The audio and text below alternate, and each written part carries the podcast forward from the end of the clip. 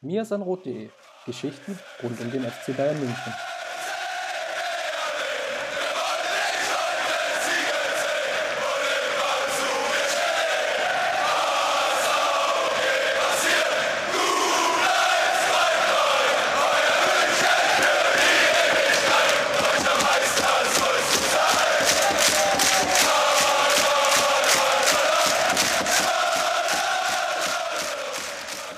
Servus und herzlich willkommen zum Mesen Rot Podcast, Folge 232. Und ja, wir haben uns eine Woche nicht gehört. Das sind wieder drei Spiele ins Land gezogen. Die FC Bayern Frauen waren auch unterwegs. Die Sendung wird also wieder pickepacke voll. Und Ausgangspunkt oder Aufschlag ist sicherlich, ja, Joshua Kimmich hat natürlich, das Thema sind wir natürlich alle auch etwas leid.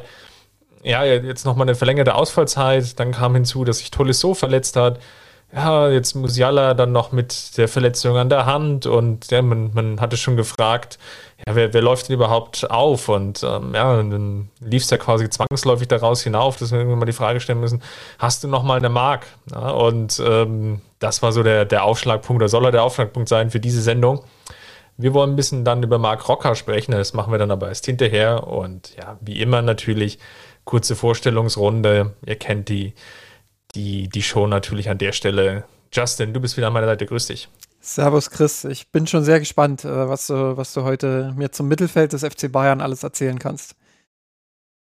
Ja, da schauen wir gleich drauf, machen aber noch einen kurzen Abstecher zum rund um die, ja, in der Kategorie rund um den FC Bayern und da jetzt ähm, bei den Frauen, lassen uns vielleicht mal ganz kurz auf Sportliche schauen. Der Sprung an die Tabellenspitze wurde verpasst. Das war so eigentlich so ein typischer Bayern-Spieltag, wie man ihn ja so ganz häufig und ganz gerne mitnimmt. Die Konkurrenz patzt und ja, die Bayern-Frauen konnten daraus aber nicht Kapital schlagen. Wer und wie hat gepatzt? Wolfsburg hat überraschenderweise nicht gegen Leverkusen gewonnen, die zuvor zweimal 7 zu 1 verloren haben. Das ging 1 zu 1 aus. Und auch Hoffenheim hat nur unentschieden gespielt. Und die Bayern-Frauen hatten die große Chance in Potsdam ja, zugegebenermaßen nach einem Champions League Auswärtsspiel und wir hatten ja schon, schon lange darüber gesprochen, dass das natürlich eher auch eine kompliziertere Reise dann wird. Ja, auf einem sehr schwer bespielbaren Untergrund reicht es gegen Potsdam ebenfalls nur zum Unentschieden im 1 zu 1. Das heißt, der Sprung an die Tabellenspitze wurde verpasst.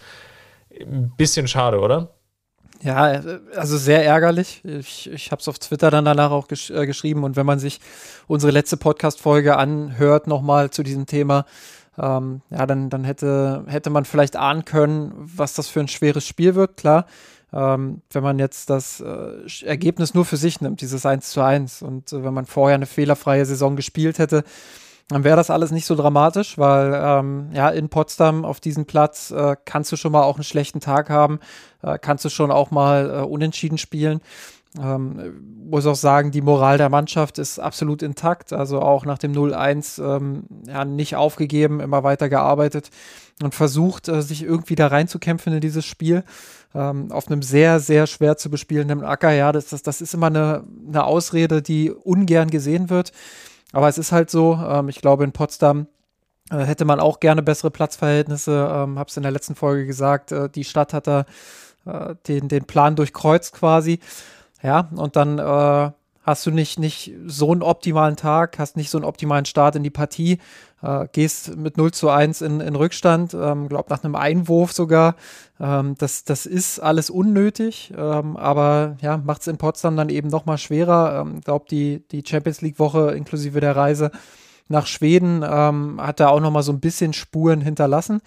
Ähm, das alles gesagt, ähm, muss man aber trotzdem auch sagen, es, es kann nicht nur Ausreden geben. Es kann nicht äh, nur gesagt werden, ja, ein bisschen Verständnis hat man dafür ja schon, ähm, sondern es ist eben nicht der erste Ausrutscher in dieser Saison, sondern es ist schon der x-te Ausrutscher. Ähm, man hat wieder den Sprung an die Tabellenspitze verpasst. Man hat ähm, ja, wieder kein gutes Spiel gezeigt, vor allem im spielerischen Bereich. Ähm, man hat nominell im Zentrum starke Spielerinnen, äh, die man aber einfach nicht in die Show bekommt, die man einfach nicht ähm, ja, so richtig eingesetzt bekommt und äh, hat dann dieses offensive Ballbesitzspiel nach vorne. Und das ist eben platzunabhängig in mehreren Spielen schon der Fall gewesen. So, und ähm, ich glaube, so langsam ähm, ich habe es verstanden in der letzten Saison, dass man da äh, mit Kritik an, an, am Trainerteam ähm, durchaus auch vorsichtig sein musste, weil das Argument natürlich sehr stark ist, wenn man sagt, ja, äh, es ist jetzt die erste Saison, wo sie Meisterinnen werden. Äh, sie, sie, sie spielen ja an sich eine großartige Saison. Aber diese Probleme, gerade wenn man jetzt äh, diesen letzten Schritt auch noch packen will nach ganz oben, ähm, diese taktischen, spielerischen Probleme, äh, die wir in den vergangenen Folgen auch immer wieder sukzessive aufgearbeitet haben, ja, die zeigen sich immer und immer wieder und die werden auch irgendwie mit der Zeit nicht besser. So, und äh, da muss man dann irgendwann vielleicht auch mal die Frage stellen, auch wenn es hart klingt, ob Jens Scheuer der Trainer ist, äh, mit dem die Bayern Frauen letztendlich diesen letzten Entwicklungsschritt gehen werden, der ihnen noch fehlt, um, um wirklich auch zur Weltspitze zu zählen. Weil ich sag's nochmal, aus meiner Perspektive, ist dieser Kader eine absolute Wucht. Ich glaube, kein Team in Deutschland hat so einen breiten Kader wie die Bayern, nicht mal Wolfsburg. Wenn ich sehe, wen die regelmäßig einwechseln können, dann ist das absolute Topklasse. Ähm, wenn ich sehe, wer regelmäßig gar nicht spielt, ähm, boah, dann, dann glaube ich, sind fast alle Clubs auf der Welt neidisch auf die Bayern-Frauen und ihren Kader. Ähm, klar, sie haben jetzt vielleicht nicht den absoluten Weltstar, nicht den absoluten, äh, nicht die absolute Spitzenspielerin. Ähm, aber sie haben ganz, ganz viele Spielerinnen, die auf ihren Positionen und in ihren Rollen äh, schon auch zum Top-Niveau zählen.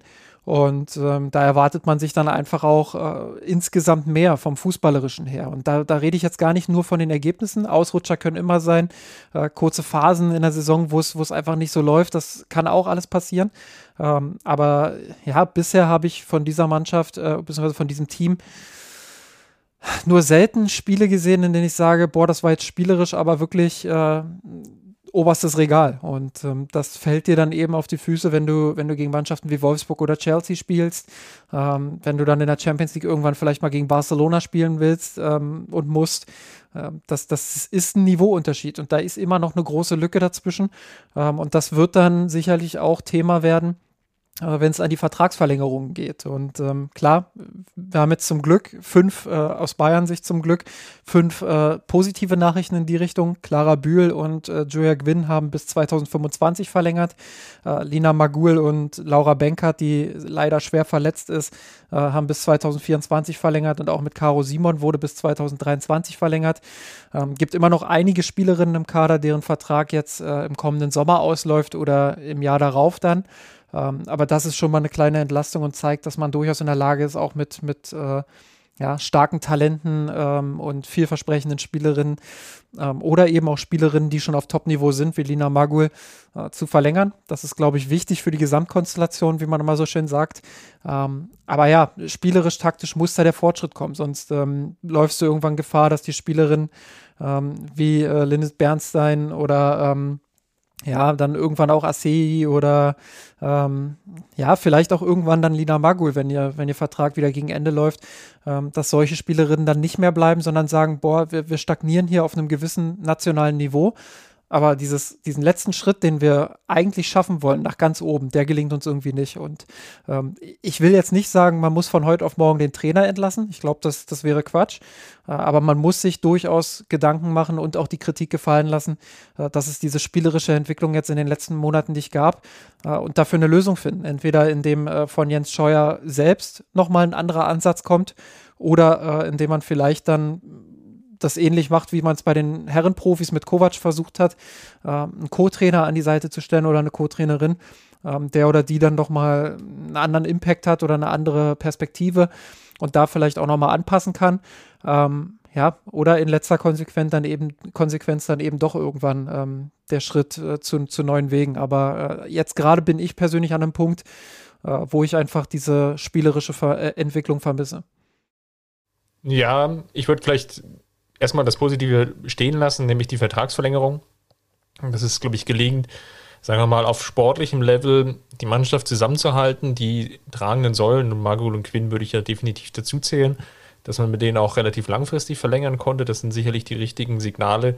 Das ist jetzt auch im Frauenbereich ja, dahingehend auch weitergeht, dass es eine gewisse Planungssicherheit gibt. Man hat ja auch vor der Saison die, die ein oder andere Verpflichtung getätigt und dann auch das und damit ja hergehend oder verbunden die Chance auch, sich vielleicht noch näher Richtung die europäische Spitze ranzurobben.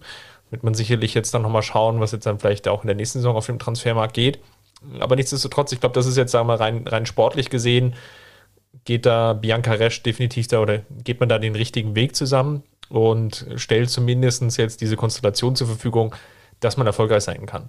Sicherlich kommt es darauf an, glaube ich, jetzt im, im Long Run mal zu schauen über die Saison, wie gelingt es jetzt dem, dem Trainerteam, das ganze spielerisch weiterzuentwickeln. Ne? Und es gibt natürlich jetzt die ein oder andere Baustelle, da wird man natürlich genau drauf schauen müssen. War das jetzt ein weiterer Ausrutscher?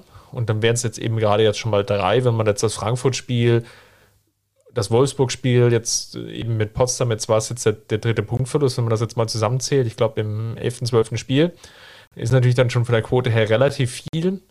Wenn jetzt aber alle anderen Partien gewonnen werden, ja, muss man halt mal schauen. Und insgesamt gilt natürlich einfach auch festzuhalten, und das vielleicht einfach noch als Punkt, und das Wolfsburg zeigt es ja gerade auch, oder auch Hoffenheim, die jetzt relativ stark sind, dass wir natürlich auch eine Frauen-Bundesliga-Saison erleben, wo die Spitze enger zusammengerückt ist. Also, dass sich jetzt der FC Bayern dann mit nahezu ausschließlich Siegen dann durchsetzen wird, wie wir es jetzt vielleicht im vergangenen Jahr gesehen haben oder wie Wolfsburg es auch in den Jahren zuvor ähm, gemacht hat, dass das jetzt vielleicht nicht mehr die, die Regel sein wird. Das wäre für die Liga insgesamt ähm, schön und hilf, äh, hilfreich und wünschenswert.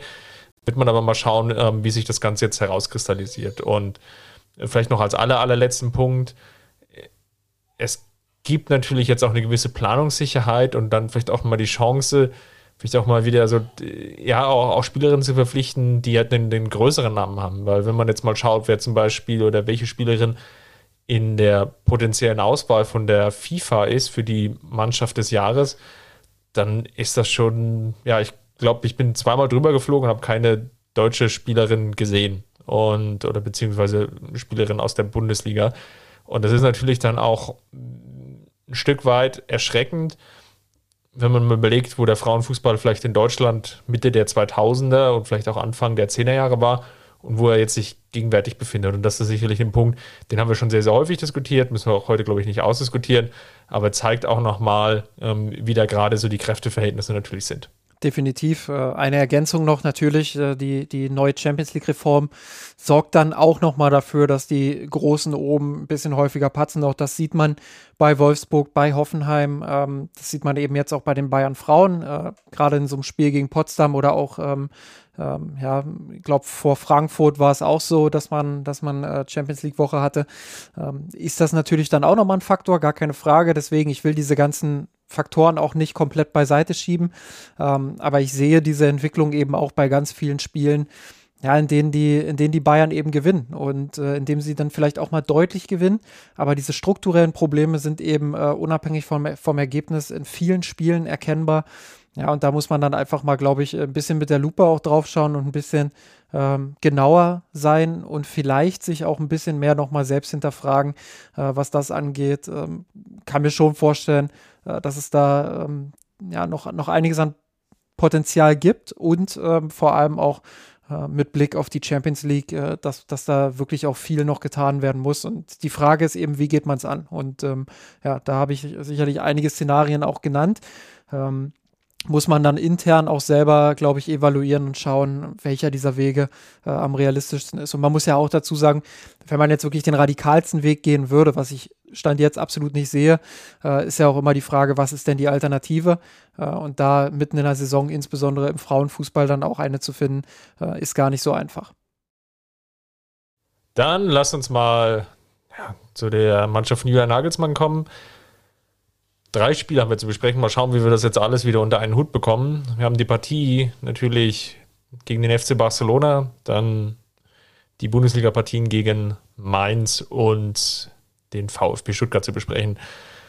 Lass uns vielleicht mal allgemein zu dem Punkt kommen, um der, den ich eigentlich schon erwähnt habe, mit, mit Joshua Kimmich. Da würde ich das vielleicht sogar mal festmachen, was definitiv auffällig war. Und ich glaube, der Kicker hat es dann auch nochmal geschrieben gehabt in seiner Montagsausgabe, wenn ich mich jetzt richtig entsinne, dass es mit Kimmich ähm, deutlich mehr Tore pro Spiel gibt als ohne ihn. Äh, jetzt mal vielleicht ganz losgelöst von, von Punktgewinn. Aber ist es jetzt wirklich allein die Personale Kimmich im, im zentralen Mittelfeld, die dazu führt, dass sich der FC Bayern jetzt viel, viel weniger Chancen herausgespielt hat? Nehmen wir mal Barcelona und vor allem natürlich jetzt Mainz als, als die herausragenden Beispiele der letzten Wochen. Ja, schon. Äh, nicht alleiniger Grund, soweit würde ich nicht gehen, aber der Faktor im Mittelfeld ist natürlich riesig. Äh, wenn, wenn, wenn man Kimmich rausstreicht und sich dann den Kader anschaut, ähm, dann ähm, ja, hat man da schon auch eine gewisse Wette gehabt, ähm, die bisher nicht aufgegangen ist. Ähm, Tolisso und Goretzka sind zwei relativ ähnliche Spielertypen, fühlen sich aber in dieser, in dieser Taktgeber-Sechser-Rolle und Ball nach vorne äh, tragen oder, oder eben äh, auch enge Situationen auflösen, ähm, Spiel verlagern, Vertikalpässe spielen, auch mal aus dem Halbfeld eine Flanke reinschaufeln, ähm, Chipbälle in die Offensive, all das, was Kimmich ja macht, der ja von hinten wirklich auch der Motor immer ist dieser Mannschaft. Ähm, all das liegt diesen beiden Spielern eben nicht so. Und wenn man dann Kimmich rausstreicht, ist natürlich die Frage, wer übernimmt dann seine Rolle. Und ähm, leider aus Bayern-Sicht mussten das häufig eben Tolisso und äh, Goretzka tun, weil ähm, die Form bei, bei Marcel Sabitzer nicht vorhanden war, er jetzt zuletzt auch verletzt war. Ähm, ja, mit Sabitzer hat man einen Spieler geholt, der diese, diese Rolle bei Leipzig, äh, auch das haben wir in der vergangenen, in den vergangenen Woche zu genügen, zu Genüge eigentlich auch besprochen, ähm, der diese Fähigkeiten grundsätzlich mitbringt, der das bei Leipzig auch mehrfach gut gemacht hat, auf der Sechserposition auch da ähm, durchaus mehr Spielgestalter war, als ihm oft äh, zugestanden wird von der Öffentlichkeit. Ähm, konnte er bei Bayern bisher nicht so zeigen, deshalb war er häufig außen vor, äh, auch vor seiner Verletzung. Und dann hast du mit Marc Rocker einen Spieler, äh, über den wir später sprechen werden, ähm, der die Anlagen mitbringt, der durchaus vom Spielertypus reinpassen würde in diese Rolle ähm, der aber bisher ja von den Trainern außen vor gelassen wurde. Ähm, und wenn er gespielt hat, jetzt nie irgendwie so einen richtig schlechten Eindruck hinterlassen hat, aber auch nie einen Eindruck, wo man sagt, ja, das ist jetzt äh, wirklich komplett überragend. Der, der muss das nächste Spiel unbedingt wieder von Anfang an spielen. Diesen Eindruck hat man eigentlich nie gehabt. Äh, und so klafft er eben seit dem Thiago-Abgang ähm, dann doch eine Lücke im Kader. Früher war es so, wenn, wenn Kimmich ausfiel, war Thiago da, wenn Thiago ausfiel, war Kimmich da. Ähm, das ergänzte sich wunderbar. Das hat, äh, das, das war eine riesige Qualität der Bayern auch. Ähm, und das fehlt ihnen, stand jetzt äh, in diesem Kader schon sehr. Und äh, gerade im, in Nagelsmanns System, das ja wirklich sehr aufs Zentrum fokussiert ist, brauchst du solche Spielertypen einfach. Und die, ähm, ja, hat er vielleicht nicht äh, ausreichend. Ja, das, das mag sein. Was mir vielleicht aber auch fehlt, und das würde ich vielleicht, oder das ist mir gerade bei meinem Spiel natürlich jetzt im, im Besonderen hängen geblieben. Ich glaube, man hat Nagelsmann geholt mit auch der Hoffnung, dass man wieder eine gewisse taktische Flexibilität reinbekommt. Also das hat man ihm zumindest zugeschrieben. Flick hatte natürlich eine gewisse Grundformation, kam, glaube ich, auch sehr über die Motivation. Das kann man auch sehen, wenn man die FC Bayern-Doku schaut. Und ohne jetzt, glaube ich, immer für, für jedes Spiel genau die Details anzupassen. Ne? Das, das führte natürlich dazu, wir uns alle noch daran, letzte Saison genau um die Zeit, irgendwie Sieg, sechs, sieben, acht Spiele hintereinander in Rückstand geraten, weil natürlich der Gegner gewisse Muster einfach immer wieder abrufen konnte. Bei Nagelsmann war die Hoffnung groß, dass jetzt mehr taktische Variabilität reinkommt und das hat er bisher noch nicht gezeigt und das finde ich einen, einen spannenden Aspekt, denn gerade die Verletzungen oder jetzt der Ausfall von Kimmich und vor allem ja auch irgendwie Goretzka, ja, der ja auch hin und her pendelt zwischen verfügbar, nicht verfügbar sein, dann Tolisso, Sabitzer, schreit er für mich nahezu danach, vielleicht nochmal taktisch eine ganz andere Grundformation zu wählen. Und natürlich hat er jetzt wenig Zeit, das Ganze einzustudieren, aufgrund der vielen englischen Wochen. Das ist vielleicht jetzt auch nochmal anders als, als in Leipzig wenn wir jetzt mal die Phasen nehmen, wo Leipzig vielleicht auch nicht mehr international gespielt hat und vielleicht auch in Hoffenheim, wo es natürlich jetzt so war, dass er dann eigentlich eher von, von Woche zu Woche ja eigentlich mal wieder was Neues machen konnte. Also kurzum, vielleicht ist das auch so der Grund dafür ähm, oder aber er traut sich noch nicht so ganz zu, diese taktische Variabilität auch, auch wirklich auszuleben oder zu diesem Grad auszuleben, wie es jetzt vielleicht in ihm drin steckt. Oder zumindest ja den Eindruck erweckt hat. Das finde ich, glaube ich, ein ganz spannendes Thema, was zumindest nach dem Mindspiel bei mir sehr, sehr stark hängen geblieben ist. Ich glaube, da muss man zwei Aspekte auch nochmal äh, gegenhalten. Äh, einmal die, die fehlende Vorbereitung. Klar, er hat mit einigen Spielern äh, durchaus auch eine komplette Vorbereitung gehabt, aber mit dem, mit dem Gros an Stammspielern äh, ja eben nicht aufgrund der Europameisterschaft und äh, aufgrund des verlängerten Urlaubs, den sie bekommen haben, ähm, hatte er dann effektiv ja nur irgendwas zwischen acht und zehn Tagen mit denen. Ähm, das äh, ist sicherlich erschwerend ähm, für, für solche Dinge. Ist ja nicht so, dass du einfach sagst, boah, ich, ich wechsle jetzt die Grundformation Ähm, immer munter hin und her zwischen 3-2, 3-2, ähm, dann mal 3-5-2, dann mal ähm, 4-4-2 oder ein, oder ein 4-Raute-2 oder 3-Raute-3 und wechsle da immer hin und her. Ähm, das äh, klar, ich weiß, worauf du hinaus willst, aber das, das braucht schon auch eine, eine Basis. Und die Bayern haben jetzt über Jahre hinweg eigentlich ähm, ähm, ja, immer mit derselben Grundformation gespielt, immer, immer 4-2-3-1, vielleicht ab und an mal eher ein 4-3-3. Ähm, aber viel mehr gab es da eigentlich nicht an Variationen. So, und äh, jetzt kommt Nagelsmann ähm, der diese, diese Vorbereitung einfach nicht hat, um gewisse Dinge dann auch einzustudieren und ähm, gewisse Formationen und auch neue Abläufe dann in diese Mannschaft zu bringen. Ähm, und muss, denke ich mal, erstmal auch äh, auf viel zurückgreifen, was bewährt ist, was die Mannschaft kennt, was sie kann. Ähm, und, und ja, so begründet sich, glaube ich, auch, warum er ähm, ja, wenn man sich jetzt auch die Durchschnittspositionen der Spieler ansieht, äh, teilweise hat er ja beispielsweise mit Dreierkette spielen lassen, zumindest im Spielaufbau in erster Linie. Aber wenn man sich dann die Durchschnittspositionen anguckt, dann sieht es halt doch wieder aus wie ein Viererkettensystem, äh, weil der Rechtsverteidiger eben nur im Aufbau tief ist und dann in, in zweiter Linie äh, wie ein Außenverteidiger eben auch hoch aufrückt. Ähm, also da ist schon sehr, sehr viel altbewährtes noch drin und ich glaube, das macht er auch ganz bewusst. Ähm, weil er nicht von vornherein, ähm, ja, das über den Haufen schmeißen will und, und ähm, dort sukzessive vielleicht auch erstmal kleine Dinge ändern möchte, kleine Abläufe einstudieren möchte, äh, um die dann nach und nach auch wirklich ähm, mit reinzubringen. Also meine These ähm, wäre, dass wir, dass wir ja, den, den Nagelsmann Fußball, wenn man das so nennen will, äh, Finde ich auch immer schwierig, so ein Begriff, aber ja, diese, dieses 100% Nagelsmann vielleicht erst sehen, ähm, maximal am Ende der Saison, vielleicht sogar erst äh, zur kommenden Saison. Ähm, wenn man auch mal an die Zeit von, von Pep Guardiola zurückdenkt, ähm, da war in der ersten Saison auch noch ganz viel Heinkes mit drin. So, und äh, ich glaube, so richtig da war der Guardiola-Fußball, wie er sich den vorgestellt hat, erst in der dritten Saison. Ähm, und das zeigt dann auch nochmal, ähm, worum es eigentlich geht. Ich glaube, gerade beim FC Bayern geht es erstmal darum, ähm, erfolgreich zu sein. Das, das ist ganz wichtig, weil wenn Nagelsmann jetzt äh, diese Hinrunde komplett vergaukelt hätte, ähm, ja, dann, dann würde, glaube ich, äh, der Ton auch ein anderer gegenüber, gegenüber ihm sein, jetzt schon. Ähm, das hat man bei Kovac auch be beispielsweise damals erlebt. Ähm, und, und zweitens ist es eben immer noch ein Prozess, egal wie gut der Trainer ist. Äh, klar, es gibt immer wieder Beispiele, wo Trainer sofort auch funktionieren. Das kann man bei Nagelsmann übrigens auch behaupten, wenn man sich die Ergebnisse anschaut. Ähm, gute Trainer funktionieren immer relativ schnell. Aber sie greifen eben dann auch erstmal auf altbewährtes zurück. Und ich glaube, das ist ähm, ganz, ganz wichtig, von dieser Basis ausgehend wirklich sukzessive dann auch dahin zu kommen, wo Nagelsmann hin möchte. Ähm, glaube auch nicht, dass das jetzt komplett was anderes sein wird, als wir in den letzten Jahren das erlebt haben. Ähm, aber ja, schon auch nochmal anders als das, was wir jetzt gerade erleben.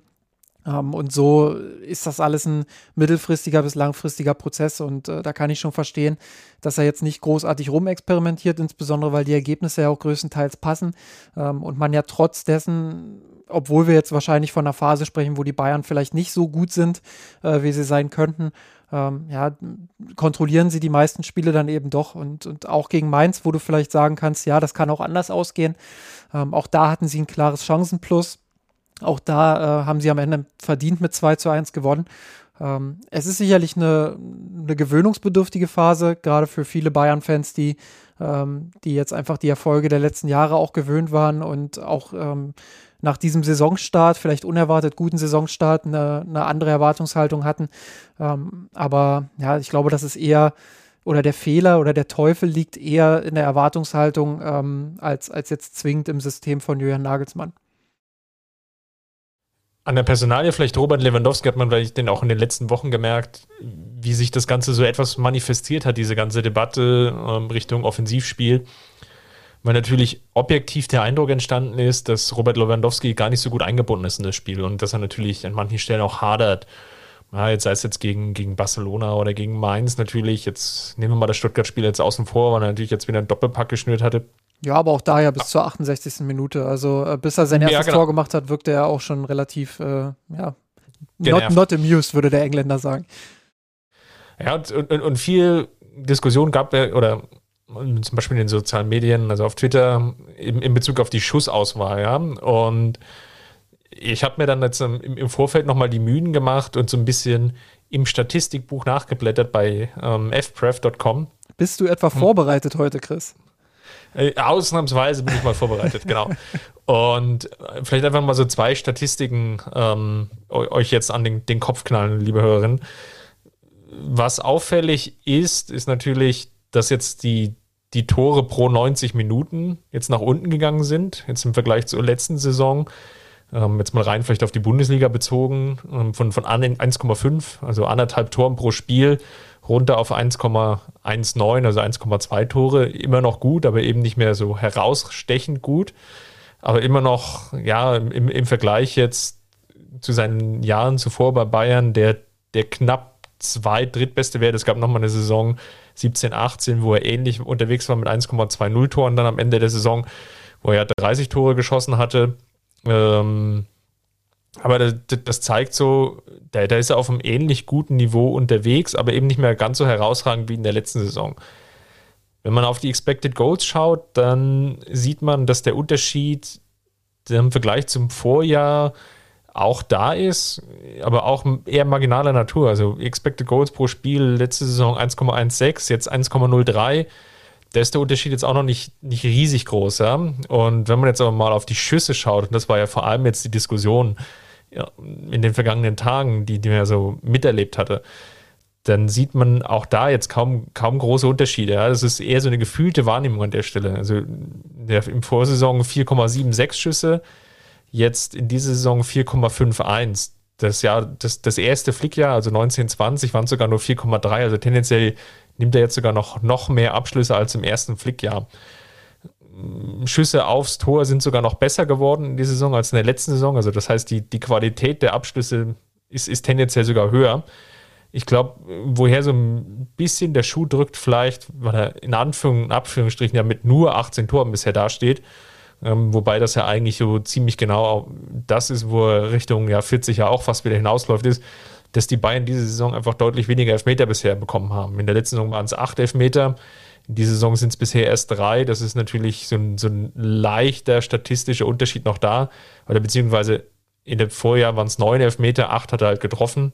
Da gibt es halt so einen, so, einen, so einen leichten Rückgang, wenn man jetzt mal rein darauf schaut. Aber ich glaube, was definitiv auffällig ist, ist natürlich die Spielweise, dass vielleicht der ein oder andere Spieler, wie jetzt Sané, Gnabry, nehmen wir jetzt auch das Stuttgart-Spiel mit dazu, die einfach auch mal aus der zweiten Reihe den Abschluss suchen, wo man jetzt im Vorjahr, und das ist vielleicht auch der, der, der Unterschied taktisch, den jetzt Nagelsmann einfach praktiziert, da nicht nochmal versucht, vielleicht hinter die letzte Kette zu kommen und dann versucht nochmal scharf in die Mitte zu spielen, um dann zu, zu Abschlusssituationen zu kommen, sondern dass, dass es bei Nagelsmann durchaus okay ist, auch mal aus der zweiten Reihe zum Abschluss zu kommen, ähm, solange man halt wiederum dann gut gestaffelt steht für ähm, ja, dann Gegenangriffe des, ähm, des Gegners. Oder eben Abpraller, ähm, wo dann die Strafraumbesetzung natürlich auch, da haben wir ja auch schon, glaube ich, war sogar letzte Folge, wo wir darüber gesprochen hatten, ähm, dass da auch mit der Zufall so ein bisschen erzwungen wird durch die, durch die hohe Anzahl an Bayern-Spielern im gegnerischen Strafraum. Ja, ähm, muss sagen, die, die Statistiken nehmen mir persönlich jetzt so ein bisschen Wind aus den Segeln, weil ich auch ähm, das Gefühl habe und hatte vielleicht, vielleicht muss ich es ja jetzt in der Vergangenheit formulieren, ähm, dass Lewandowski nicht so gut eingebunden ist im Spiel, ähm, gerade was die Abschlüsse angeht. Ähm, auch gegen Stuttgart haben wir es ja dann wieder erlebt, ähm, dass er, bevor er sein Tor gemacht hat, auch schon zwei, drei Schüsse genommen hat, wo er durchaus hätte auch durchstecken können. Ähm, stattdessen wollte er selbst den Abschluss suchen, um halt irgendwie zum Abschluss zu kommen, hatte ich das Gefühl. Ähm, ja, interessant, äh, dass die Statistiken quasi genau das Gegenteil sagen. Ähm, könnte ich mir vielleicht noch dahingehend erklären, ähm, dass, äh, dass eben diese Abpraller dabei sind. Und ähm, dass da auch viele Flanken dabei sind, ja. Ähm, äh, also rein subjektiv würde ich sagen, es gibt nicht so viele Situationen, in denen er nach einem Steckpass frei vom gegnerischen Torhüter auf, äh, auftaucht und, und die Tore macht. Ähm, müsste man jetzt schauen, wie oft das bei Flick der Fall war, aber rein subjektiv ähm, und vom Gefühl her ähm, glaube ich, dass da ein kleiner Rückgang äh, zu verbuchen ist und würde das genauso äh, begründen, wie du das getan hast, ähm, dass da einfach viele Spieler im Zentrum sind. Das bedeutet einerseits, es gibt noch mehr Abnehmer im Zentrum als nur Robert Lewandowski äh, für solche tiefen Bälle. Ähm, und andererseits eben, dass auch Spieler wie Sané oder Gnabry dann eben mal den Schuss aus der zweiten Reihe suchen äh, und, und das so probieren. Ähm, ich glaube, dass eine, ein Stück weit die Unzufriedenheit bei Lewandowski auch daher rührt, ähm, ja, dass er, dass er nicht mehr so oft diese ganz klaren Chancen bekommt, sondern er sich ähm, viele Abschlüsse äh, aus ungünstigeren Positionen ähm, selbst erarbeiten muss. Ähm, du sagst, die, die Statistiken sagen das Gegenteil, ich weiß es nicht. Äh, wahrscheinlich bräuchte man dafür mal so eine, so eine Art Shot-Map, also um einfach mal alle Schüsse äh, zusammenzufassen und zu gucken, wo, wo in etwa äh, bekommt er denn seine Abschlüsse. Ähm, eventuell sind auch viele Positionen ganz gut, aber dann eher nach einer Flanke. Kopfbälle sind ja nochmal schwerer zu verwerten als kontrollierte Abschlüsse im Strafraum. Ähm, ja, ist auf jeden Fall eine Sache, die es, die es sich lohnt, weiter zu beobachten weil ich schon das Gefühl habe, jetzt auch nach dem, nach dem Stuttgart-Spiel, dass das für die Bayern zum Problem werden könnte, wenn Lewandowski ähm, unzufrieden ist und wenn er äh, zunehmend wieder in diese ja, in diese alten Zeiten zurückfällt, wo er dann gegenüber Mitspielern auch mal abgewunken hat, ähm, eine Körpersprache hingelegt hat, die, die gesagt hat, ja, ich bin hier der Star, ihr habt mich zu bedienen sozusagen. Ähm, ja, das, so weit ist es jetzt gerade noch nicht, aber es ist schon eine Entwicklung da, eine leichte Entwicklung äh, in die Richtung, dass er wieder ähm, bisschen egoistischer wird und ähm, ja, ein bisschen von der Körpersprache auch dieses Genervte zeigt. Mag natürlich vielleicht auch daran liegen, dass es ja mit dem Ballon d'Or jetzt nicht geklappt hat, dass es jetzt auch in den letzten Wochen natürlich nochmal ja, verstärkt darum ging, jetzt noch auch den, den Eindruck ähm, bei denjenigen, bei den Entscheiderinnen dann nochmal zu verstärken, hier, ich bin die richtige Wahl. Vielleicht hat die das auch nochmal umgetrieben, das kann natürlich auch dazu beigetragen haben. Würde ich jetzt an der Stelle gar nicht ausschließen wollen aber ja, es ist sicherlich ein Punkt, den man sich jetzt nochmal in den nächsten Wochen dann ähm, zu Gemüte führen sollte. Vielleicht auch nochmal spannend, dann die, die Statistiken nochmal genauer zu analysieren, nochmal ins Detail zu gehen. Äh, vielleicht auch bezogen auf, auf Ballbesitz und natürlich auch die Zonen des Ballbesitzes, dass da vielleicht auch der Eindruck herrührt und entsteht, dass ja vielleicht Lewandowski eben gar nicht mehr diese Ballaktionen hat, ja? dass die Anzahl der Ballkontakte vielleicht weniger ist. Aber wenn ich jetzt alleine das Stuttgart-Spiel gestern mal, also dem Mittwoch am 15. Dezember auf, wenn ich das Spiel jetzt einfach nochmal Revue passieren lasse und da reingucke, er hatte gegen Stuttgart 61 Ballaktionen, was ja für einen Stürmer extrem herausragender Wert ist. Ja, klar. Also das, äh, deswegen, die Statistiken, die geben das gar nicht mal so sehr her, aber äh, irgendwas muss ja dran sein, weil er selbst unzufrieden wirkt und ähm, ja, auch, auch weil er ja, ähm, glaube vor ein paar Wochen mal dieses Interview gegeben hat, ich glaube mit einer polnischen Zeitung, ähm, wo er durch die Blume quasi auch gesagt hat, äh, er muss sich äh, daran gewöhnen, dass, dass im Zentrum so viele Spieler sind. Ähm, das, das zieht ja auch den Gegner nochmal zusammen und, und verengt diese Räume, die da sind und macht es ihm dann vielleicht auch nochmal schwerer aus Ballbesitzphasen ähm, die Abschlüsse zu bekommen, äh, die er vielleicht auch braucht. Und ähm, ja, das äh, muss man weiter beobachten, muss schauen, ob er sich vielleicht doch irgendwann dran gewöhnt. Und gleichzeitig muss man eben auch einordnen, er hat wieder haufenweise Tore gemacht, äh, auch in dieser, in dieser Hinrunde. Und nur weil er jetzt mal zwei, drei Spiele äh, kein Tor gemacht hat, äh, ist das noch nicht die ganz große Krise bei Lewandowski und den Bayern, sondern ähm, ist vielleicht auch einfach eine Phase am Ende des Jahres, ähm, ja, die ganz normal ist und die sich dann äh, vielleicht ab Januar auch wieder widerlegen wird. Oder vielleicht sogar ab jetzt. Er hat jetzt zwei Tore gemacht. Äh, mit Wolfsburg kommt er jetzt durchaus ein Gegner, mit dem er, mit dem er ganz gut kann. Ähm, also ja, das, das ist vielleicht, wird auch vielleicht ein bisschen heißer gekocht, als es letztendlich ist. Äh, aber ist durchaus eine spannende Sache, die man, die man weiter beobachten sollte. Eine zweite Personale, die, die, die wir natürlich jetzt beim Sendungstitel auch schon angesprochen haben, ist Mark Rocker, die ich gerne mit dir diskutieren möchte.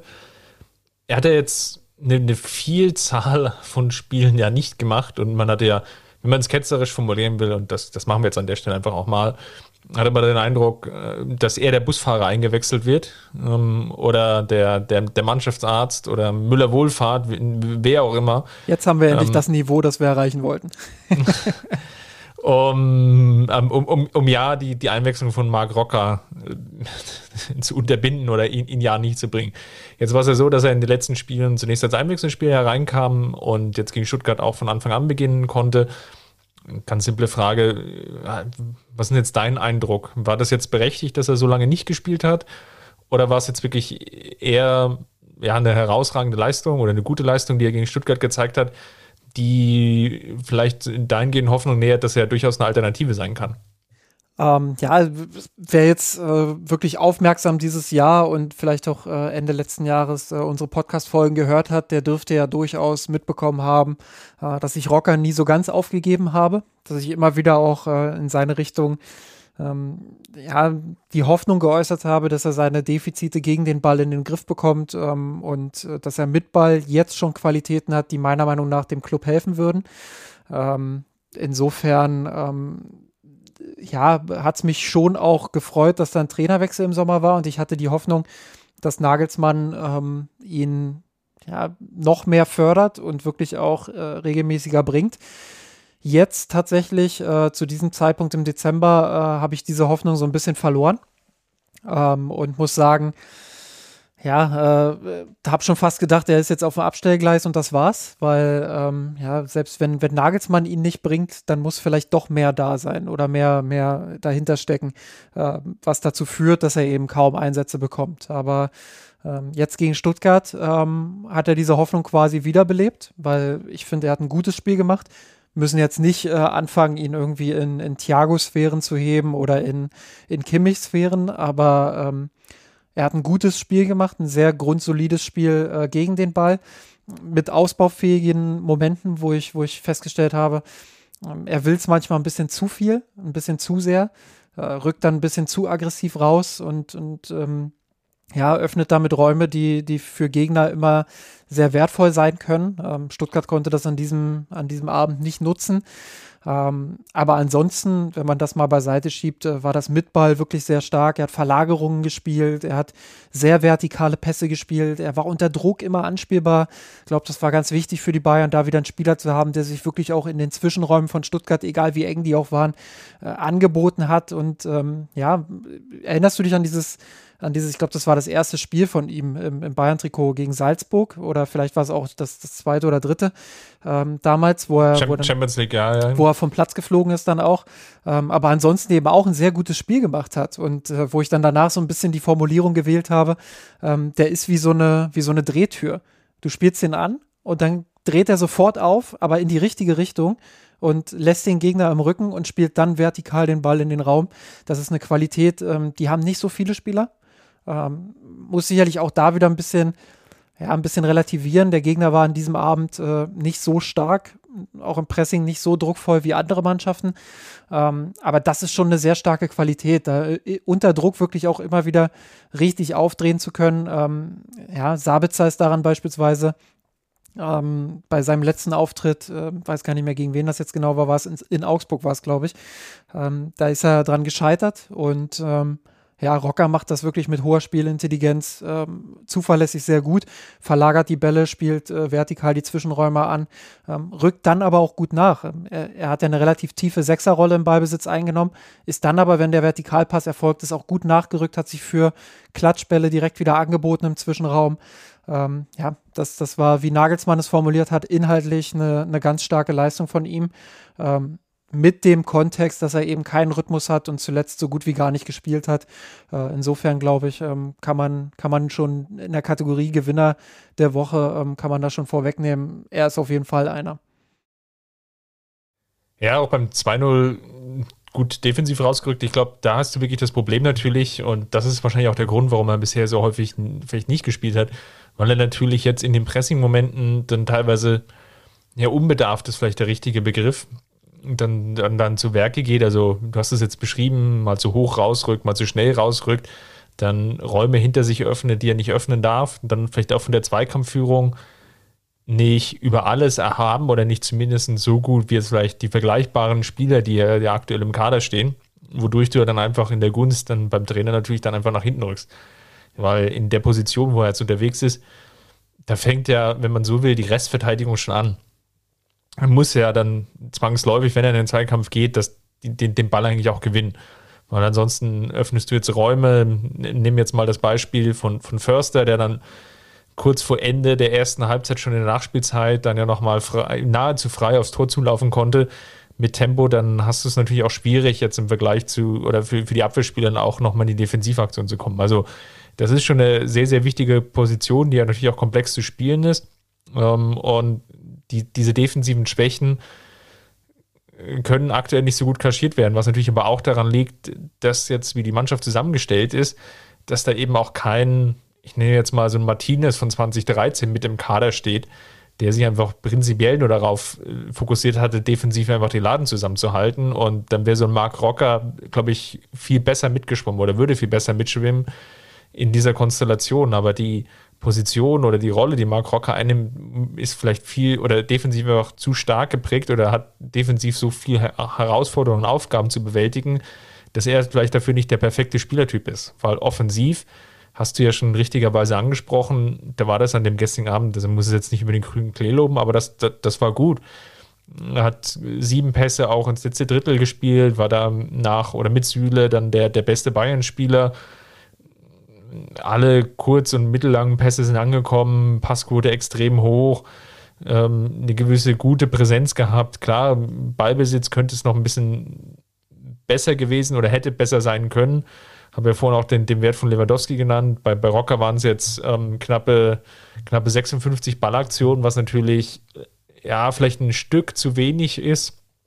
Ähm, und natürlich um, zwischendrin, gerade auch in der ersten Halbzeit, man dachte so, ja, er deckt ganz gut defensiv den Raum, aber auch, auch offensiv ähm, schafft es gut, die Gegner zu binden und sich aus dem Spiel zu nehmen. Also da, da wäre vielleicht so das, das eine oder andere noch mehr gegangen.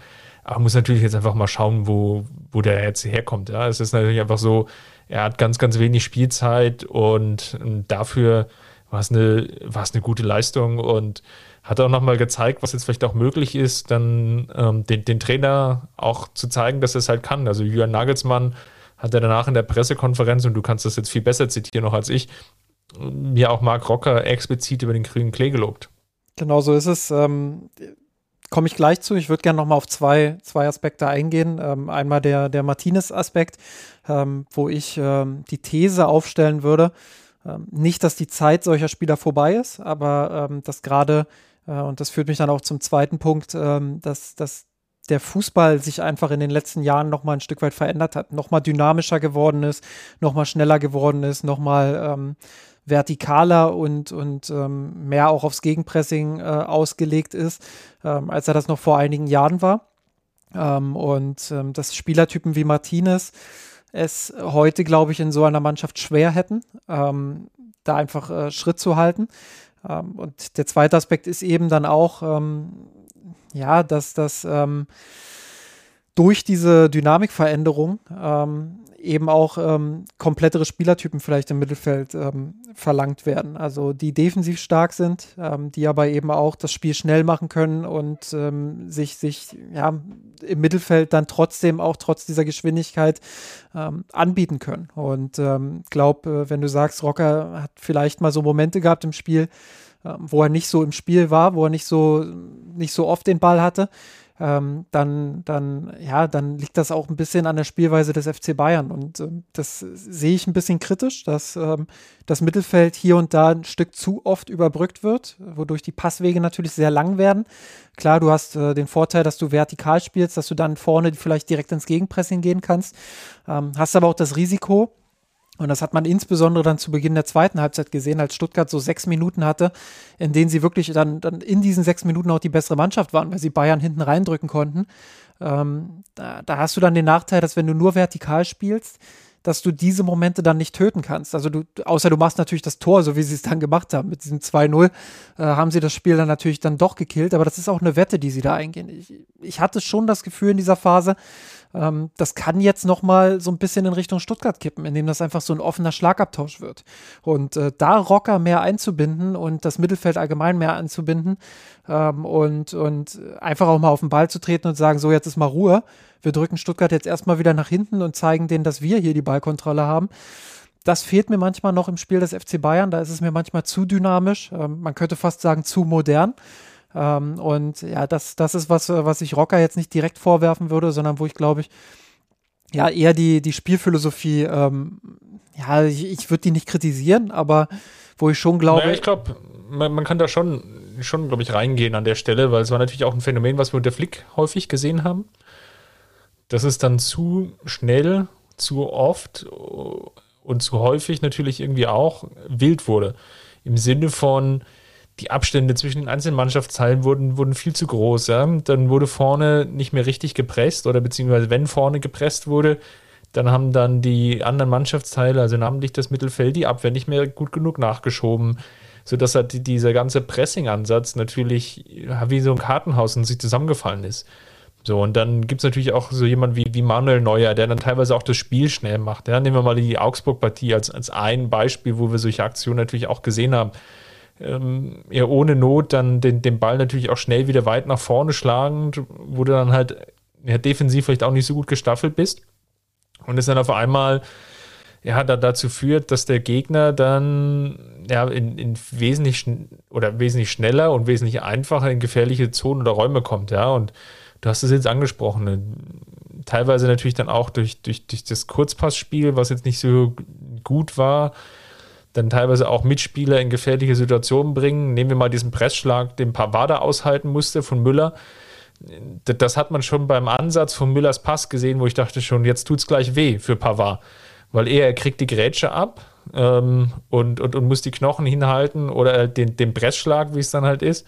Aber das war auch eine Situation, wo Pavard dann relativ wenig machen konnte. Und dafür gab es halt dann sagen wir, bis zum 2 zu 0 vom Start weg, eigentlich vom Anpfiff, natürlich zu viele Szenen. Will meinen, dass wenn der Gegner, wie jetzt in dem Fall Stuttgart, dann höher presst und höher schiebt und natürlich dann auch die Deckung hinten etwas mehr aufgibt, dass es dann eine gewisse Philosophie braucht und, und die ist aktuell nicht, nicht ausgeprägt. Also Philosophie, wie gehe ich damit um? Wie spiele ich dann vielleicht auch so einen Gegner müde wiederum? Ähm, wie über, überspiele ich vielleicht das Pressing auch durch, durch spielerische Aspekte? Oder wie, wie staffel ich mich eben vielleicht auch offensiv anders? Dass ich vielleicht auch, ja, auch wenn es natürlich jetzt nicht in den Naturell vom FC Bayern immer entspricht, aber wie finde ich einfach eine Grundformation, in der ich erstmal stabil stehe, ohne dass der Gegner gefühlt im 30-Sekunden-Takt auf das Tor von Manuel Neuer zuläuft. Dann lass uns mal reinhören, äh, was, was Jürgen Nagelsmann zu Marc Rocker gesagt hat. Ich zitiere das an der Stelle mal. Ähm, ich habe Marc heute in der Kabine gelobt. Das mache ich selten, Einzelspieler vor der Mannschaft zu loben. Aber Marc hat das heute extrem verdient. Ich liebe solche Spieler, die allen Grund dazu haben, auf den Trainer sauer zu sein und dann reinkommen und mit der Art und Weise spielen. Ja, und dann äh, sagt er später noch äh, an, an einer anderen Stelle, ähm, aber vor allem auch menschlich, charakterlich ein Riesenherz. Er ist einer, der im Training immer Gas gibt, immer will, der natürlich dir auch mal zeigt, dass er sauer ist, er ist äh, schon ein starker Charakter und nicht so ein Mäuschen, das sich nur wegduckt. Er sagt auch seine Meinung und hat den Anspruch, öfter zu spielen. Das tut er auch kund und das ist auch gut so, finde ich. Deswegen war es auch wichtig, dass er jetzt mal spielen konnte und er war sehr glücklich nach dem Spiel. Er war unglaublich platt, aber auch sehr glücklich und das vollkommen zu Recht, wie ich finde. Ich liebe solche Spieler, die sehr selbstlos sind und dem Trainer aufzeigen, und das ist jetzt sehr interessant, dass er offensichtlich, äh, dass es offensichtlich ein Fehler war, ihn nicht öfter zu bringen. Da bin ich selbstkritisch genug. Heute hat er mir gezeigt, dass es ein Fehler war, ihn so selten zu bringen.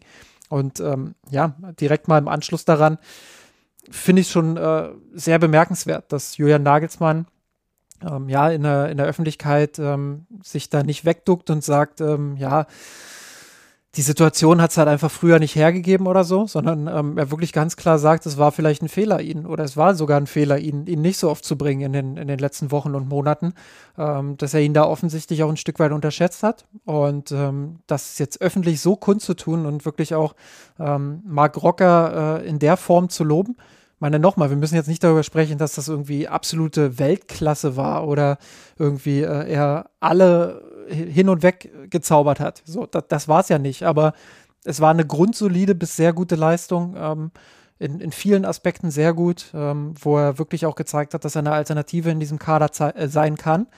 Ähm, und ja, da, da hat er sich dieses Lob von Nagelsmann, wie ich finde, ähm, verdient vor den Spielern in der Kabine einerseits, aber auch, dass Nagelsmann öffentlich ähm, ja, den, den Spieler einfach auch nochmal bestärkt und, und sagt, hey, du, du hast in den letzten Wochen und Monaten prinzipiell alles richtig gemacht.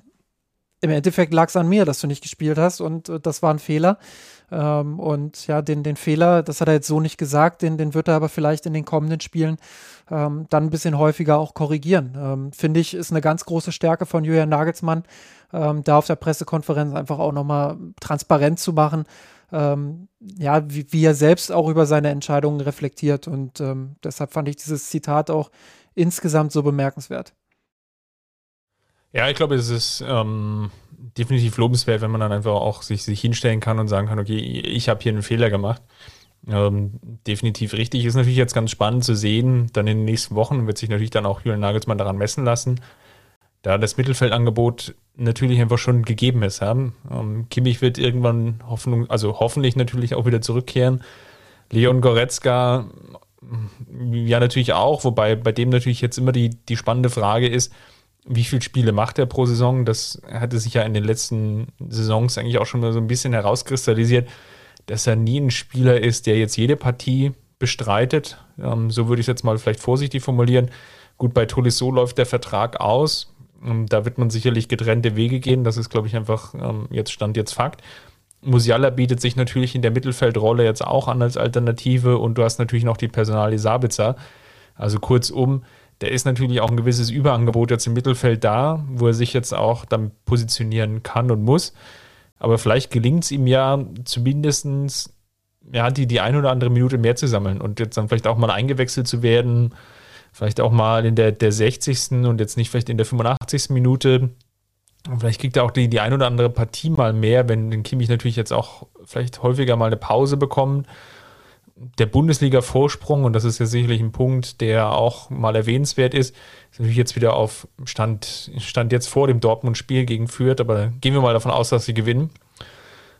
Auf sechs Punkte angewachsen mit der besseren Tordifferenz. Das ist natürlich jetzt auch eine, eine gewisse Chance dann in der Rückrunde dann auch noch ein bisschen mehr Management zu betreiben im Sinne von, ich muss vielleicht auch nicht jede Partie gewinnen solange ich ja die, die Heimspiele, und du hast ja die Heimspiele gegen die, die großen Gegner noch, ja. Also die Mannschaften, die jetzt oben stehen, die hast du ja in der Hinrunde schon fast alle auswärts gespielt. Das heißt, da ist natürlich das, die, die Chance da, die direkten Duelle dann zu Hause auch zu gewinnen. Das gibt ja natürlich einen gewissen Freiraum und Flexibilität muss man an der Stelle auch einfach nochmal, glaube ich, ganz allgemein, wenn man jetzt schon so ein bisschen, wir werden sicherlich auch noch dieses Jahr einen Podcast aufnehmen, wo wir nochmal ganzheitlich auf diese Hinrunde schauen werden. Aber äh, wenn man so die Stimmung in den sozialen Netzwerken von Bayern-Fans wahrnimmt, ähm, dann ist das mitunter ja schon auch ähm, sehr kritisch aktuell aufgrund der gezeigten Leistungen in einigen Spielen zuletzt. Ähm, aber wenn man sich dann mal die Tabelle anschaut, ich meine, nach 16 Spielen 40 Punkte und eine Differenz von plus 36 zu haben, boah, das, das ist schon echt saustark und äh, das ist schon echt mega gut, ähm, muss man auch mal dazu sagen. Wenn man dann äh, statistisch einfach jetzt äh, verschiedene Werte miteinander vergleicht aus den letzten Jahren, äh, dann kommt Nagelsmann da aktuell auch sehr, sehr gut weg mit dieser Mannschaft, sei es Abschlüsse, ähm, sei es Abschlüsse gegen sich, sei es Expected Goals oder auch Expected Goals against. Ähm, das ist schon, das ist schon alles auf einem guten in vielen Bereichen auch sehr guten Niveau. Ähm, muss man sicherlich mal beobachten, ähm, ob diese, diese Formdelle, die jetzt zuletzt da war, ähm, ob die wirklich tiefere Gründe hat oder ob die einfach eine ganz normale Phase im Spätherbst beziehungsweise dann auch Winter ist ähm, und man dann mit, mit der Weihnachtspause quasi und, und dem Neustart dann im Januar ähm, und mit den rückkehrenden Spielern vor allem auch, äh, ob man die dann relativ schnell wieder ad acta legen kann. Ich denke mal, was wir eingangs diskutiert haben, ähm, mit der fehlenden Vorbereitung und dass auch Nagelsmann noch Zeit braucht, um gewisse Abläufe einfach auch in die Mannschaft zu bekommen. Das spielt da alles auch noch mit rein ähm, und da muss man einfach weiter beobachten, aber rein vom, von dem, was man auf dem Papier lesen kann aktuell, ist das schon wieder äh, eine, eine sehr, sehr starke Hinrunde von den Bayern. Ja, vielleicht das Ganze nochmal statistisch untermauert. Also, du hast ja jetzt die 40 Punkte schon angesprochen, 52 zu 16 Tore. Und wenn wir jetzt mal schauen, wie wir letzte Saison oder in der letzten Flick-Saison dargestanden sind aus Sicht des FC Bayern, dann waren es 36 Punkte nach 16 Spielen ähm, mit 48 zu 25 Toren, also vier Tore weniger geschossen, ähm, neun schon mehr kassiert, also deutlich mehr Gegentore, weniger Tore erzielt, vier Punkte weniger geholt. Und natürlich die Saison dann, wo es ja dann den Trainerwechsel von Kovac auf Flicke gab, das war ja so ungefähr den, den Zeitraum, wo natürlich jetzt auch viele Kovac-Spieler mit reinfallen. War der FC Bayern auch nur Tabellendritter mit 30 Punkten, also 10 Punkte weniger als, ähm, als gegenwärtig. Acht Tore weniger geschossen und sechs Tore mehr kassiert, aber zu dem Zeitpunkt damals ähm, schon vier Saisonniederlagen.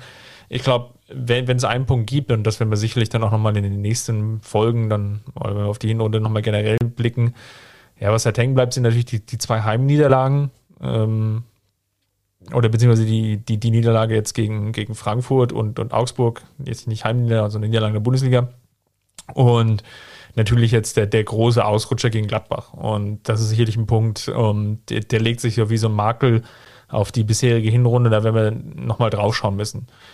Lass uns vielleicht nochmal zwei Sätze verlieren über das Wolfsburg-Spiel. Wenn man sich jetzt die, den Formverlauf von Wolfsburg anschaut, kann man es ja eigentlich relativ kurz halten. Das ist eigentlich fast ein Must-Win für den FC Bayern.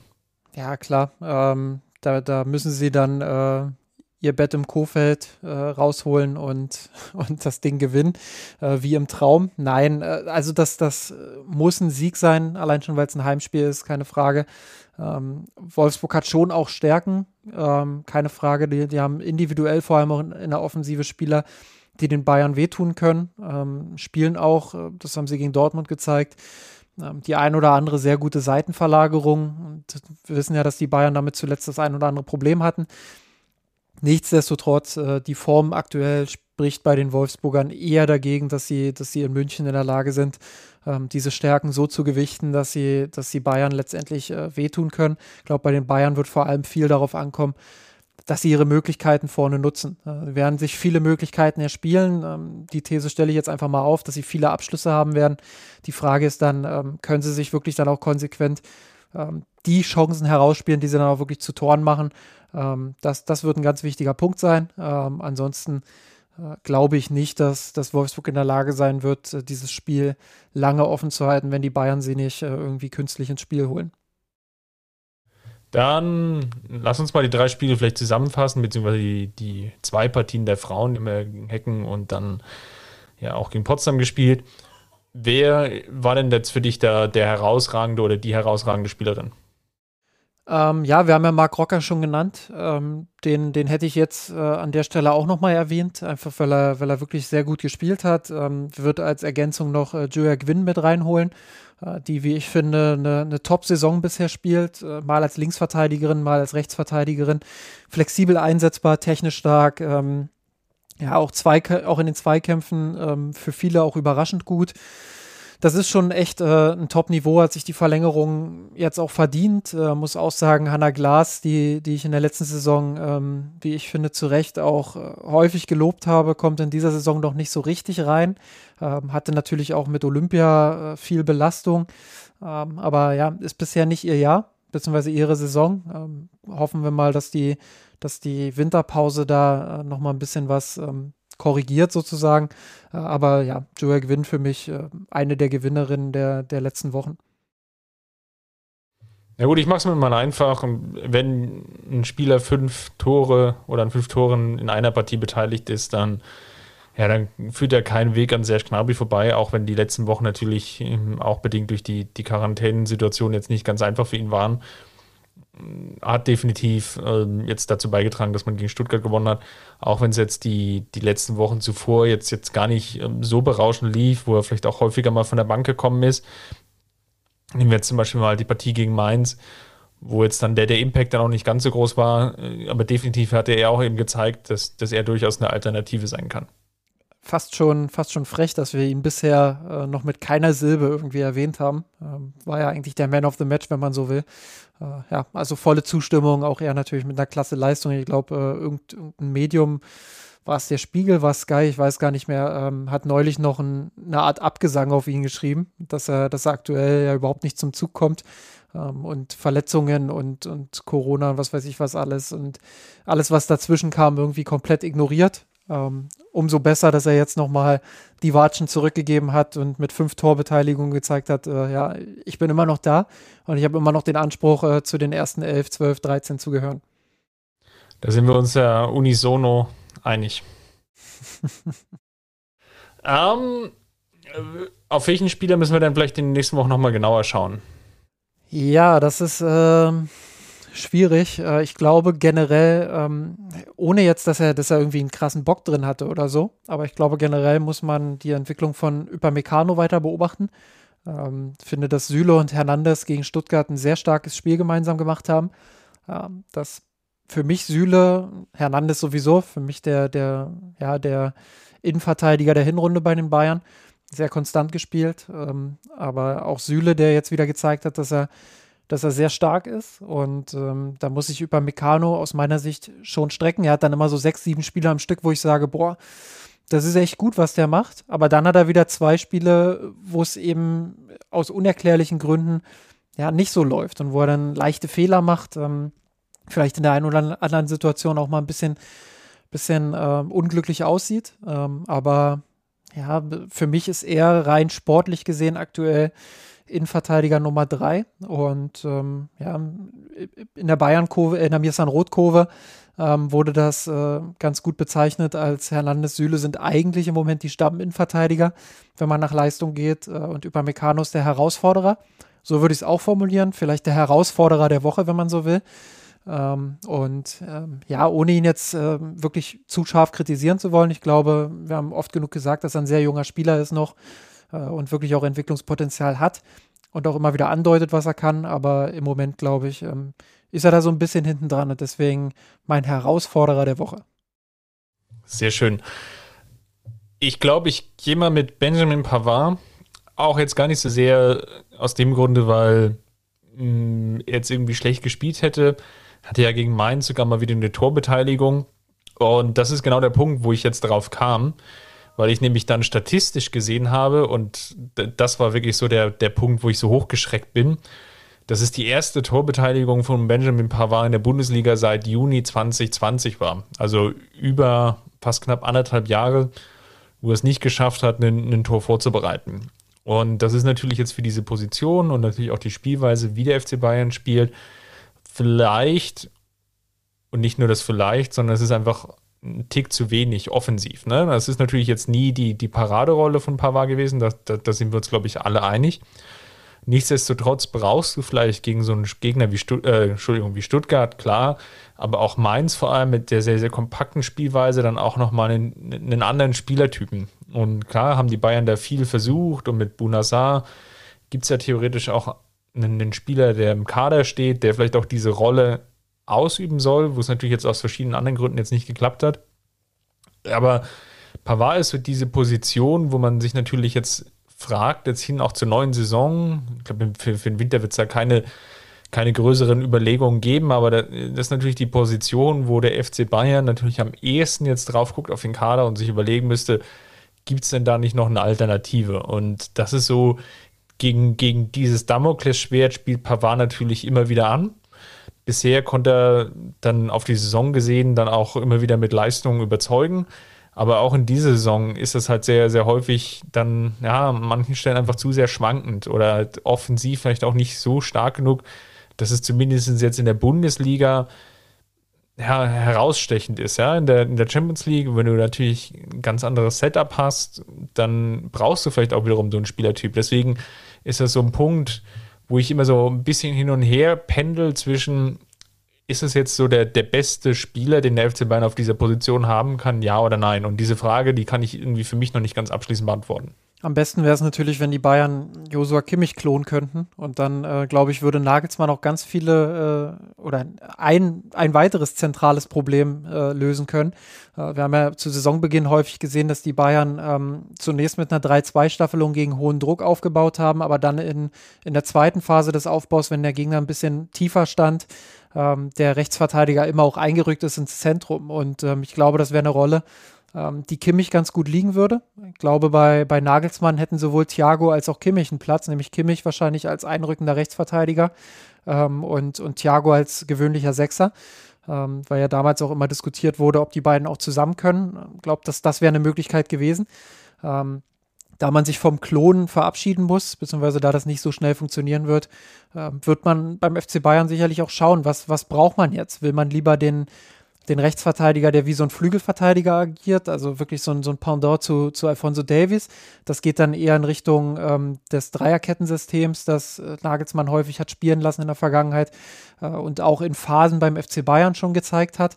Ähm, oder will man jemanden, der diese einrückende Rolle gut übernehmen kann und der dann ähm, dazu, dazu, beiträgt, diese zwei, drei Staffelungen im Aufbau wieder stärker zu fokussieren? Die haben wir jetzt äh, schon ganz lange nicht mehr gesehen, ähm, wo man einfach dann im Zentrum noch einen weiteren Spieler hat, der, der auch defensiv dann im Gegenpressing nochmal stabilisiert. Ich finde, Süle hat das eigentlich gar nicht so schlecht gemacht, ähm, diese einrückende Rolle. Ähm, wenn wir jetzt über Hernandez und über Meccano äh, und Süle sprechen, dann wäre das vielleicht auch eine Möglichkeit, alle drei reinzubringen.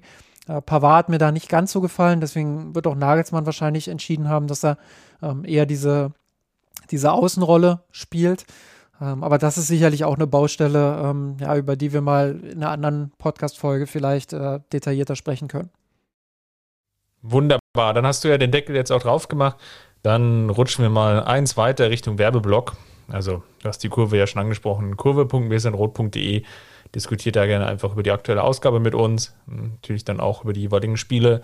Partie gegen Wolfsburg ist ja jetzt dann noch ausstehend. Haben auch noch das ein oder andere Weihnachtsspecial, was dann sicherlich dann auch im Rahmen der Kurve natürlich dann auch, glaube ich, ja, kontrovers diskutiert werden kann. So viel, glaube ich, schon mal, kann ich mit unserer Weihnachtsaktion schon mal vorwegnehmen. Dann ansonsten natürlich noch, ähm, ja, hinterlasst uns gerne noch ansonsten anderweitig Kommentare auf Twitter unter @mirsandrot, Facebook mirsandrot. Ähm, schaut dort sonst nochmal vorbei. Dort kriegt ihr dann auch immer dann noch den aktuellen Content von uns, der jetzt nicht nur im Podcast ist, sondern eben auch in geschrieben, geschriebener Form. Ja, und falls es euch so gut äh, gefallen hat, dass ihr meint, ja, die, die will ich auch finanziell unterstützen, dann einfach bei mirsenrot.de vorbeischauen und dort auf eine, einen der, der Patreon-Button klicken. Und ja, das unterstützen uns einfach mit diesem kleinen Projekt hier weiterzumachen, so wie ihr es jetzt gewohnt seid. Ja, das war es eigentlich schon mit dem Werbeblock und dann schütteln wir uns die Beine, glaube ich, nochmal aus, Justin, und ähm, schauen uns dann noch auf dem Sofa ganz entspannt jetzt erstmal die Bayern Frauen an gegen Lissabon und dann ja, am Freitag dann die Partie gegen Wolfsburg und dann haben wir ja die Saison dann auch fast in den Büchern. Und das werden wir dann das nächste Mal besprechen. Bis dahin, macht's gut, Servus. Servus.